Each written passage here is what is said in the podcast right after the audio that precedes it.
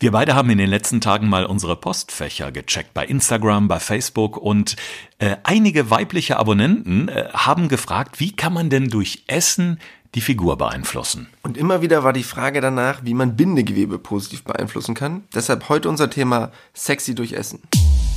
Gesund gefragt. Fünf Tipps für deine Gesundheit. Und wer sich an dieser Stelle fragt, warum denn nur fünf Tipps für deine Gesundheit, den müssen wir an der Stelle erstmal aufklären, Alex. Das Wichtigste, was uns ganz besonders am Herzen liegt, ist nämlich, dass wir am Ende von jeder Folge euch genau fünf konkrete Handlungsempfehlungen mit auf den Weg geben. Sowohl im Podcast als auch dann nochmal auf unserer Instagram-Seite, dass ihr wirklich das genau in die Tat umsetzen könnt. Genau, und jetzt hast du gerade schon gesagt, sexy durch Essen ist heute Thema in unserer Folge. Und da geht es ums Bindegewebe. Dann müssen wir vielleicht erstmal ähm, grundsätzlich klären, was genau ist denn das Bindegewebe? Weil ich glaube, also so ganz äh, explizit könnte ich das jetzt auch nicht erklären. Ja, viele Leute fragen sich das, woraus das jetzt wirklich besteht. Eigentlich ist es extrem einfach. Das heißt, Bindegewebe kann man sich vorstellen, ist eine Kombination aus Kollagen, Elastin, um es mal ganz einfach runterzubrechen, eigentlich nur Wasser und Eiweiß. Mehr ist es nicht. Okay, aber es ist auf jeden Fall etwas, was gerade so die weiblichen Hörer unseres Podcasts sehr beschäftigt hat, denn wir haben nicht nur ein oder zwei Mails zu diesem Thema bekommen, sondern ich glaube, es waren sogar sechs oder sieben und da haben wir gesagt, Mensch, das ist da wirklich mal ein Thema, was wir hier äh, uns zur Brust nehmen. Jetzt stellt sich mir gerade die spannende Frage, ist das bei Mann und Frau in etwa gleich oder ist ein Geschlecht benachteiligt und vor allen Dingen, äh, ja, wie sieht das im Alter aus? Ja, zuerst einmal, die Frauen sind leider dabei benachteiligt. Ist aber von der Natur so gewollt, weil wenn du dir überlegst, das Frauenbindegewebe muss nachgeben, was das Thema Schwangerschaft und Co. angeht. Das heißt, zum Beispiel Thema Beckenboden, da muss ja irgendwann mal so ein Kindskopf durchpassen. Bei einem Mann wäre das maximal ein Golfball, das heißt, das funktioniert nicht wirklich rein anatomisch. Deshalb sind die Frauen dahingehend leider benachteiligt, was das Thema angeht. Grund dafür ist, das Bindegewebe einer Frau ist eher lamellenartig ausgerichtet. Das heißt, dort kann man wesentlich schneller oder stärker Veränderungen sehen, wohingegen das Bindegewebe eines Mannes eher eine Netzstruktur aufweist, also dadurch wesentlich dichter ist. Das ist der erste Punkt. Und der zweite Punkt ist das Alter, weil, wie ich schon erwähnt hatte, wenn es ab 35 schlechter wird, fängt der Körper an, sich quasi auf seinen Alterungsprozess vorzubereiten. Und das beginnt leider schon relativ früh in seinen 30ern. Das heißt, was der Körper macht, ist, die beiden entscheidendsten Aspekte, woraus Bindegewebe eigentlich besteht, ist Lysin und Vitamin C. So, Lysin ist eine essentielle Aminosäure, das heißt, die muss ich zuführen, ist nicht vom Körper selber hergestellt. Und der Körper fängt an, diese beiden Punkte stärker zu nutzen. Das heißt, Vitamin C nutzt er immer mehr für sein Immunsystem, weil er sagt, mit dem Alter brauche ich davon wesentlich mehr und kommt dann auf die Idee, das nicht mehr für Bindegewebe quasi zu nutzen. Und der zweite Punkt ist, Lysin hat den Hintergrund parallel auch noch für Blutgefäße und Co einen ganz, ganz wichtigen Faktor zu haben. Da die mit dem Alter immer schlechter werden, spart er sie quasi auch dafür aus.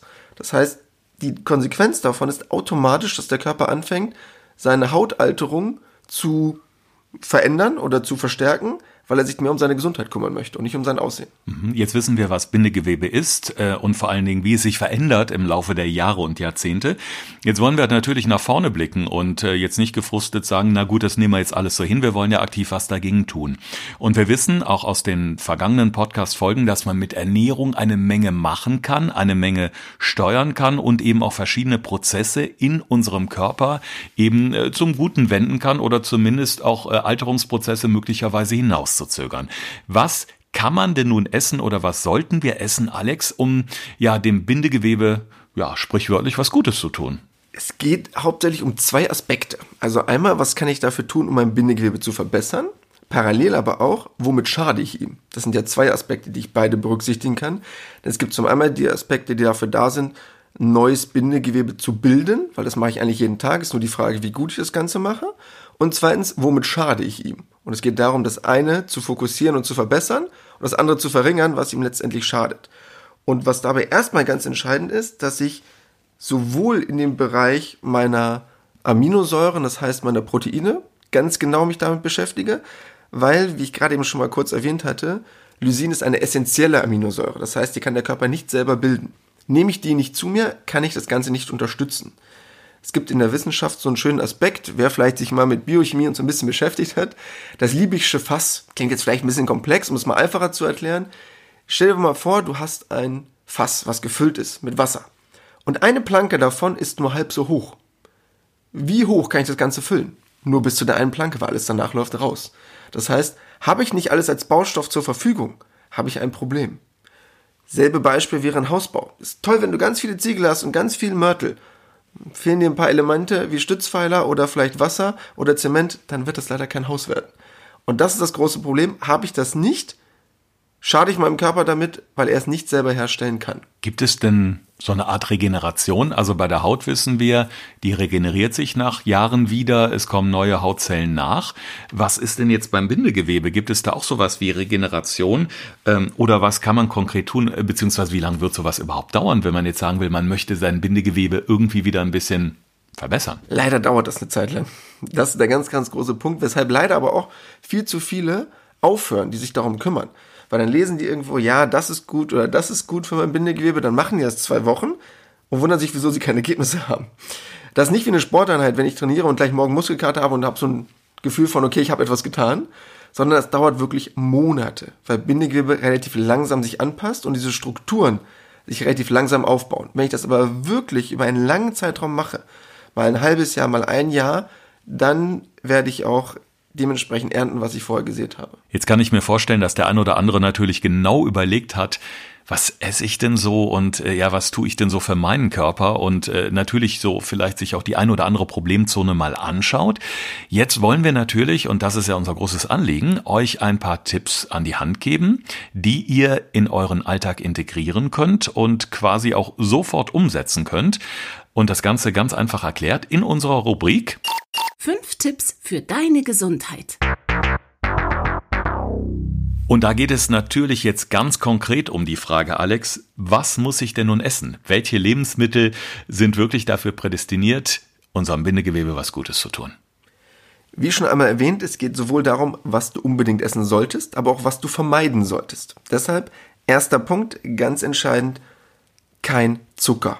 Denn Zucker sorgt dafür, dass Kollagen abgebaut wird im Körper. Deshalb unbedingt Zucker vermeiden. Zweiter Punkt. Rote Früchte und Gemüsesorten. Tomaten, rote Beeren, Paprika, Hagebutten. Ganz entscheidend, weil sie Lycopin enthalten. Das ist ein Radikalfänger, der wirkt antioxidativ und das ist super, um das Bindegewebe vor schlechten Umwelteinflüssen zu schützen. Drittens, oranges Obst und Gemüse. Süßkartoffeln, Karotten, Mangos enthalten ganz viel Vitamin A und das sorgt dafür, dass das Zellwachstum angeregt wird. Viertens, Fisch und Fleisch, weil Lysin eine essentielle Aminosäure ist, das heißt, das muss ich dem Körper zuführen. Bedeutet dieses Lysin ganz entscheidend für den Kollagenaufbau und parallel die Omega-3-Fettsäuren dafür, um Entzündungen zu verringern. Wer jetzt vielleicht Veganer, Vegetarier ist, ich kann das Ganze auch probieren auszugleichen, indem ich mich vielleicht mehr auf Hülsenfrüchte konzentriere, wie Bohnen, Linsen, das Ganze noch ergänzen mit ein paar Nüssen. So kann ich auch als Vegetarier was für mein Bindegewebe tun. Und fünftens, Eier, weil Eier Vitamin B enthalten. Und Cholin ist so eine Vorstufe sozusagen von einer Aminosäure namens Glycin. Und das ist ganz entscheidend bei der Produktion von Kollagen. Und auch dort, wenn ich Veganer, Vegetarier bin, Gar kein Problem. Durch Kichererbsen, Blumenkohl kann ich das Ganze auch ausgleichen. Da war auf jeden Fall schon mal eine Menge dabei, wo ich sage, ist doch eigentlich ganz lecker. Also es sind jetzt gar nicht so die ausgefallenen Lebensmittel, es kommt halt letztendlich auf die Kombination an. Es muss jetzt nicht die super Frucht aus Südostasien sein, sondern man kann das ganz einfach mit unseren frischen Lebensmitteln machen. Ja, jetzt habt ihr ähm, vielleicht gedacht, Mist, ich habe gar keinen Stift und keinen Zettel dabei gehabt, um das alles zu notieren. In den Shownotes zu dieser Folge gibt es natürlich den Link auf unsere Website, da könnt ihr euch das alles nochmal anschauen. Außerdem gibt es auch bei Instagram nochmal äh, die Hinweise auf diese Lebensmittel. Da klickt euch einfach mal rein auf Instagram gesund gefragt und da stellen wir diese Lebensmittel alle nochmal zusammen. Und wir würden uns natürlich auch über eine positive Bewertung von euch bei Apple Podcasts freuen. Könnt ihr euch reinklicken, abonniert uns dort auch gerne, seid ihr immer über die neuesten Folgen informiert, wann es neue Folgen gibt und immer auf dem neuesten Stand. Hat natürlich den Vorteil, dass unser Podcast Gesund gefragt eben auch besser gefunden wird und auf diese Weise auch äh, Menschen erreicht, die sich auch ein bisschen ausführlicher mit ihrer Gesundheit auseinandersetzen wollen. Und darum geht es in unserer nächsten Folge. Abnehmen nach der Schwangerschaft, wie funktioniert es am besten? Das wird beim nächsten Mal unser Thema sein. Es geht dabei nämlich um viele Aspekte, wie schnell darf ich Gewicht verlieren, was ist noch gesund für mich und das Kind Und gerade diesen Bereichen wollen wir ein bisschen mehr Aufmerksamkeit widmen. Und natürlich bekommt ihr am Ende dann auch wieder fünf Tipps, wie ihr das Ganze am besten umsetzen könnt. Gesund gefragt. Fünf Tipps für deine Gesundheit.